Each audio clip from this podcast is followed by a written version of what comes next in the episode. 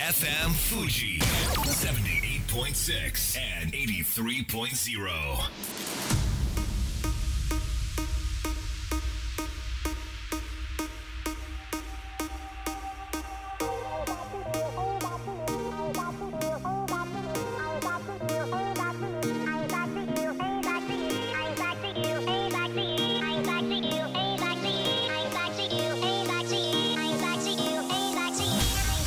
月曜夜のひとときいかがお過ごしでしょうか。この番組「みんなのラジオは」自分の故郷を盛り上げたい誰かの役に立ちたいぜひ知ってほしい聞いてほしいそんなたくさんの思いを発信していく番組です。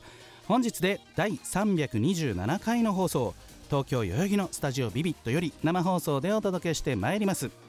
来月お茶の水でオープンを予定しておりますみんなのみそくま。こちら、まあ、ラーメン屋さんですけれども現在社員3名とアルバイト2名を採用させていただきました。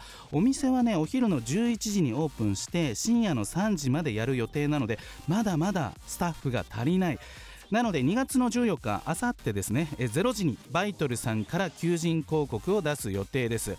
まあこれで良い出会いがあるといいなと思うんですがもしない集まらないそんな場合も想定しましてタイミー。そしてあとは困った時の外国人特にベトナム人の方々を派遣する業者さんもあるみたいで日本の飲食店で働くことは彼らにとってすごく魅力的だそうです。まあとはいえ円安じゃんっていうところもあってまあ昔ほどじゃないのかなとは思いますがまあ私的には国際色豊かになることに何の抵抗もないので1ヶ月後開店までにどんなメンバーになっているのか楽しみです。また報告したいと思います。こんばんは。DJ 西川俊也です。さあ番組の進行はもうお一方。どうも毎日健康唐揚げ生活有野育です。よろしくお願い申し上げます。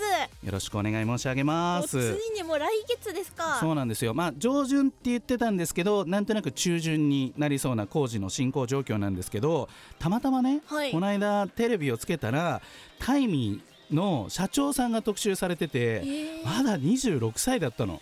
でびっくりして。すごいあれだもう資本金36万とかってそのアプリを利用してる人も500万人とかいてもうすごいみんな知ってるじゃないですかタイミーって、うん。それまだ26歳の方が経営されていてでまあいろいろタイミーのこと話してたんですけどなんと社会人が一番多いらしいです、えー。学生さんとかじゃなくて、働いている方が余った時間にバイトをしたいっていうニーズがあって何か学びっていうのもあるんですけどそれ以上にそれを生活の足しにしたいっていうニーズもあるそうです。えー、タイミー、私もちょっとやってみたいな。そうそう。でタイミーのすごいところは、はい縁があったら、はい。そのタイミーからその申し込まないではい。直接やり取りしちゃっていいですよっていう。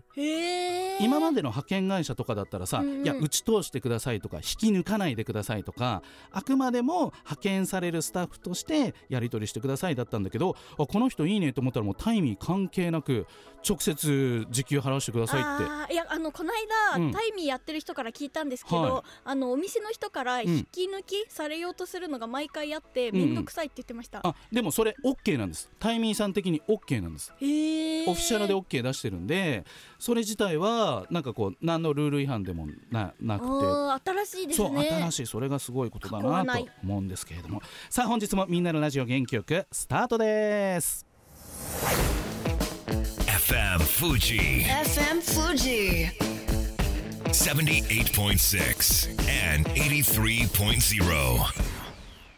番組は株式会社フレイマ株式会社ミリアッシュネットショップリオリオ一般社団法人 AB ラボ株式会社アジャイルウェア以上の提供でお送りします。それでは前半はこちらのコーナーです。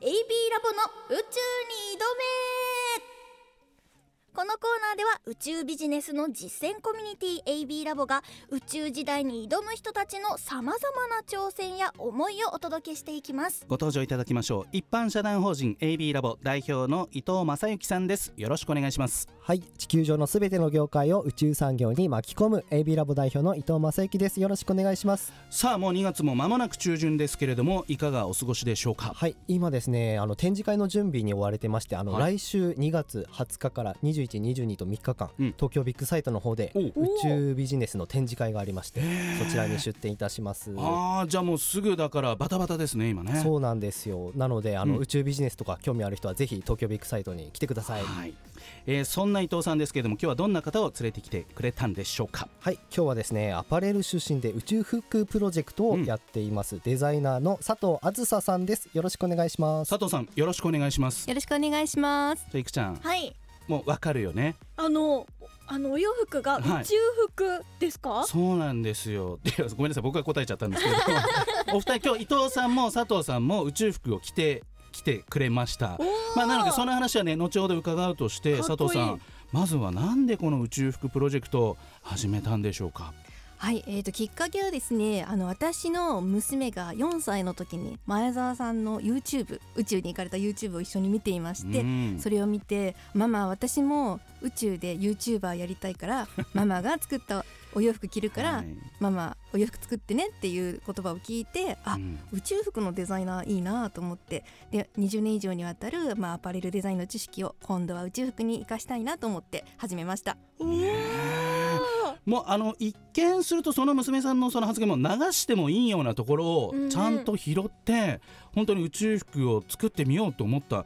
これってなんかこう今もともとやっていたファッションのそのデザインから何か違うことをしたいっていう思いがあったんですか？佐そうです藤さんの中で。ね。もう長いこともう本当に全てのお洋服を作ってきたので唯一作ってないジャンルはい。宇宙服と思って宇宙服をー そこにたどり着く。そこだけ作ってないじゃんっていう。そうですね。これやってないぞ。日本人で初めてできるんじゃないかなと思って飛び込んできました。すごい。あの今佐藤さんの着ていらっしゃる服がスカートなんですよね。あそうですね。こちらのブルースーツをスカートに仕立てたもので、うん。あの通常記者会見なので、えー、と宇宙飛行士の方が地上で着てらっしゃるのがブルーのつなぎだと思うんですけど、あつあれはやっぱり女性の方向けには作られてないなっていうのがすごい感じていてスカうんートの方が履きやすいのになとか綺麗に見えるのになとか女性らしく入れるのになっていうのがあってうん。で私が今着ているのがそうなんですけども、まあ、ブルースーツのあのスカート版を作ってみました、そしてあの肩にはアメリカの国旗と そうですね。これもう一つワッペンがついていてね。はい。これもまたかっこいいですね。ありがとうございます。こちらはあの取り外しが可能というか実はあのベースだけを私がデザインして、うん。後のワッペンは自分たちが関わったミッションのワッペンを後からつけれるっていう仕様になってます。いいですね。カスタマイズできるようになっていて、はい、そして伊藤さんが着ているこのパーカー非常にですねまあ普段私もスウェットって呼んでますけれども私がしょっちゅう着てるうんうんタイプの服ですけれども、はいこれも伊藤さんが普段着ないからよりかっこよく見えますよ。あありがとうございます。いや本当にねすごいおしゃれで、僕はい。来た時あ西川さんみたいって、ね、思いました。よ 着心地どうですあ着か心地めっちゃいいです、うん。うん。あと生地もねすごいなんかしっかりと高級感あって、NASA のワッペンがあってそしてまたもう一つオリジナルのワッペンがあって佐藤さんここはこのスウェットはどんなことを意識して？はい、こちらはですねあの元々がその宇宙服からデザインのヒントを得たものを作りたいってことなので、この伊藤さんに着てもらってるこの V のところなんですけども、青いラインが入ってはいます。、これは本当に宇宙に飛んでいった時に着る余圧服とか宇宙の船外活動服とかでよくこのグログランテープがすごいついてるんですね。へーそのデザインをあの普通の地上の服に陥れてあのデザインとしてつけたものです。うーんこのやってみて実際にこの宇宙服のデザインの面白さってどんなところだって感じましたか？そうですね。あの今まであの一般的に出回ってない宇宙服って言われると、普通にあの白い服しか思い浮かばないと思うんですけど、ね。そうですね、あのよくよく見るとあの地上で着る服には使われてないような細かいディティールがすごくかっこよくてうんうんうん。まあ、それを通常の地上服にあのディティールとして取り入れるとまた新しいジャンルのファッションスペースファッションが生まれるんじゃないかなと思ってあのすごい楽しんで今デザインをやってます。ファッションというジャンルがねはい。そうですね宇宙に行かなくてもそうですね。来たらかっこいいみたいな、うんそうですね。ん。これ素材ってなんか意識されてるんですか、はい、素材もすごいあの意識してまして、うん。あの今私が着ているものですと実際に宇宙に行った時にはあの宇宙船っていうんですかね紫外線がすごい強かったりするのでまあ UV カットだったりあとシワにならないように防シワ加工が入っているものだったりうん、まあ、汗をかいた時にもすごく乾く吸水速乾接触冷感などすごい機能がたくさんついた素材を一応選んでます。うん改めてこの宇宙に行く宇宙で生活する上でのこのファッション性の重要度これは佐藤さん的にこうどんな風に感じていらっしゃいますか？そうですね。あの今宇宙にあの行かれてる方っていうのはもう本当に宇宙飛行士として、うん。あのミッションを持って行かれてると思うんですけども、まあ、はい。私たちや私の子供娘があの宇宙に行く頃には、うん。もう本当に通常普通にあの宇宙に行くっていう時代が来ると思うので、まあ、うんその時にはやっぱり記念にねあの写真とか残したいと思うんですよ。その時にやっぱりこう ISS の中とかで着て映える服そういうのってすごい重要になってくると思うので。ねはい、もうポロシャツと短パンしかないのかなっていう時代はもう終わって、うんもっと可愛い服が出てくると思います。今進学でもねあのそこの制服とか、はい。どうなってんだって大事にしますからね。いくちゃんここまで聞いていかがですか？あのもっとフリフリ系の宇宙服とか 今後可能性ありますか？あると思います。あの特にあのふわふわ浮いたところなんてあのフリフリのお洋服がすごい映えると思うんですよね。絶対可愛い。可愛いがやっぱ宇宙でも、はい、大事です。はい、だって、うん。あの女性はねやっぱり可愛くいたいですからね。そうですよね、フリル付きの宇宙服が誕生する日もそう遠くないっていうはい、ことなんですね。これあの実際に私たちがこう買えるようになる日って来ますか？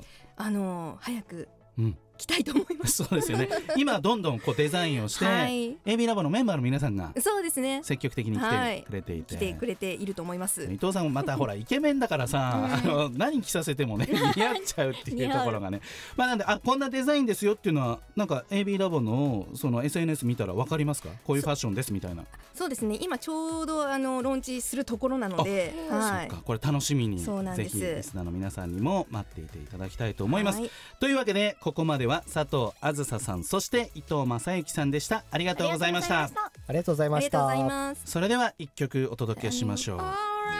早々のフリーレンエンディングテーマとなっています。ミレーで Anytime Anywhere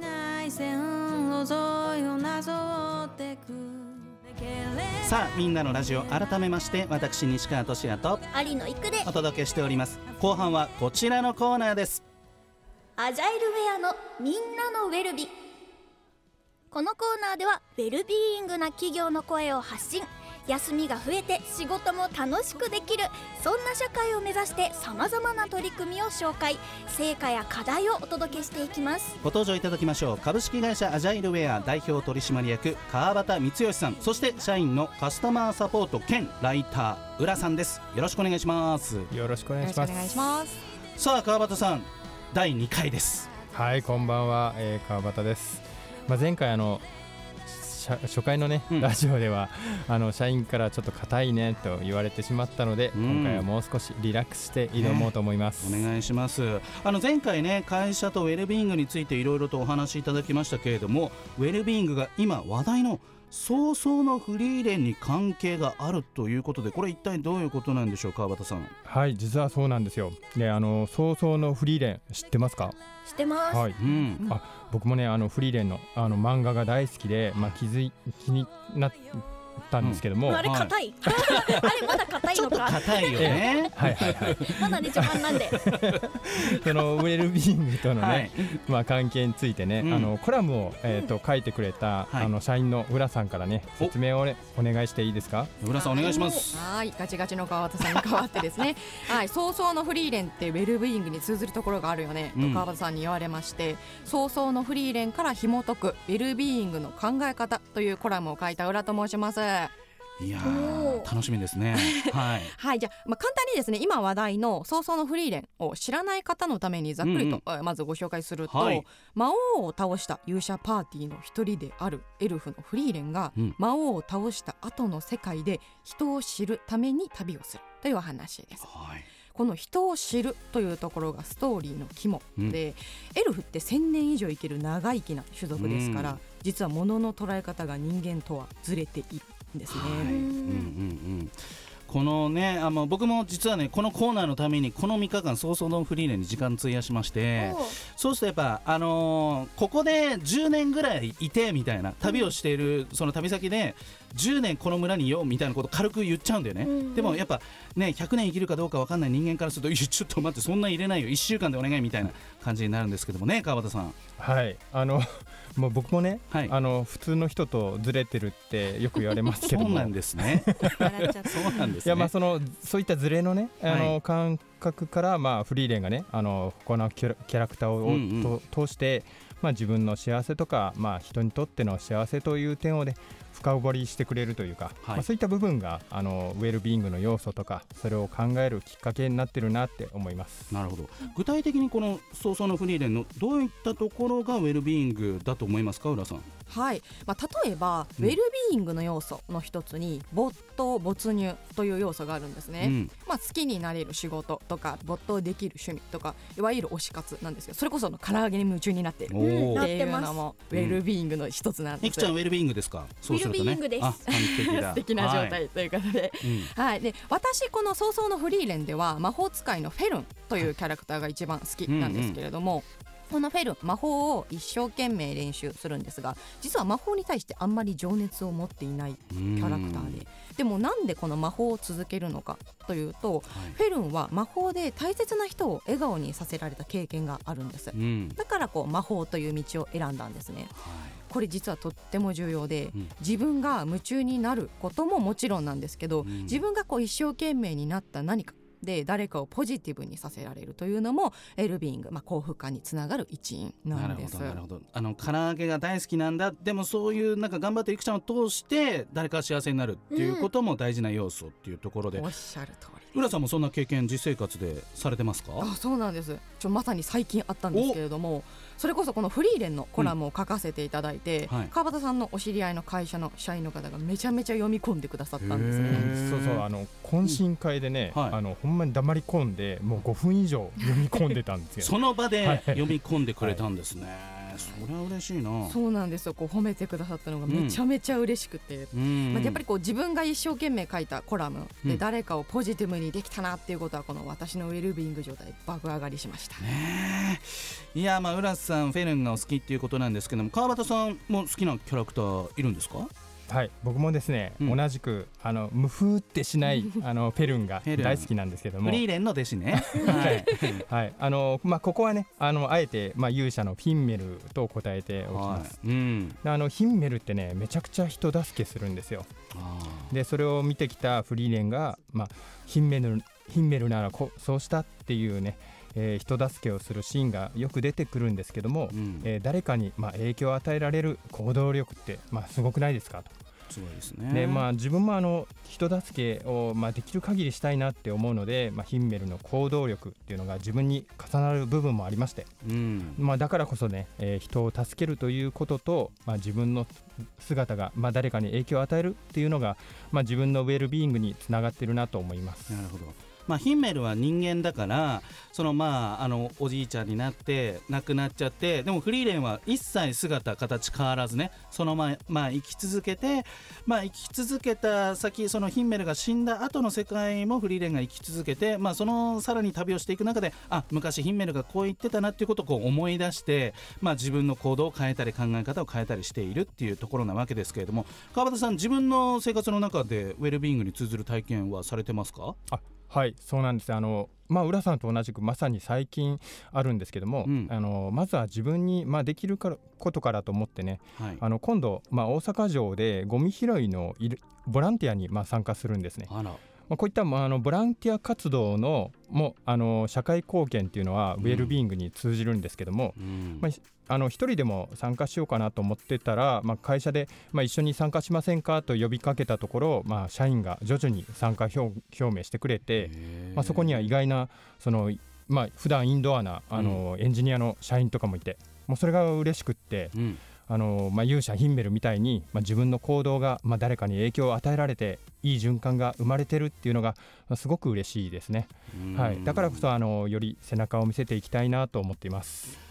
まあお二人の話を聞いている限りやっぱウェルビングって結構身近なものなんですね浦さん。そうですね。かなりあの身近なもので、うん。日常の至るところにこのウェルビーイングの要素というのは散らばっています、でもうん。普段生活してるとやっぱりこう気づかなかったり考える余裕もなかったり。だからこそ漫画やアニメという身近な手段で、ウェルビーイングってなんだろうってこう考えるきっかけをくれる早々のフリーレンは素敵な作品だなと思っています。ね。川端さんはいかがですか？はい、いや本当そうですね。まあ、僕もあのたくさんの人が、まあ、ウェルビーイングのことを考えて、まあ、幸せな状態で居続けてくれたらなと思います、うん。まあ、そしてあの社員のウェルビーイングが高まって、まあ、業績も上げていく、まあ、これが目指していきたい姿ですね、まさにそれがあの、うん。アジャイルウェアが目指す、まあ、 Feel Good な明日を作るというミッションにつながっていると思っています。かっこいいな。フィールグッドな明日を作る。いくちゃん、はい。どうこの第2回、うん。あのもうすぐ終わるけど、はい。川端さんの緊張度。あでもすごくなんか言葉がスッと入ってきやすいなって思います。そうですか。はい。優しいですね。えー第3回も楽しみにしたいと思います。ここまでは川端さんそして浦さんでした。ありがとうございました。ありがとうございました。ありがとうございました。それでは素敵な1週間を。また来週。この番組は有限会社東音楽器足立センター柴田ホーム会計事務所一般社団法人障害健康社会推進機構株式会社テンパー以上の提供でお送りしました。最後だと分かった。でも言いたかった。君が好きだとその後のように浮かぶ。に涙流した。健やかなる時も心やめる時も励ましてくれたしいつだって味方でいてくれた。勘違いした僕はそんな状況に